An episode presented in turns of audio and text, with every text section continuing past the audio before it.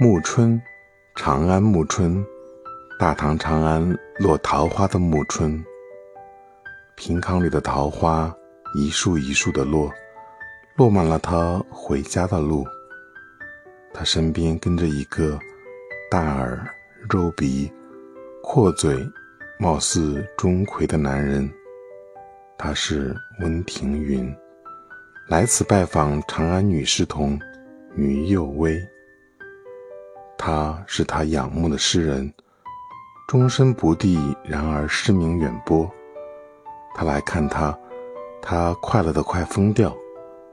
边走边聊，走到江边，他说：“就以江边柳为题吧，试一试你。”他做了首诗，赋得江边柳，轻声吟诵：“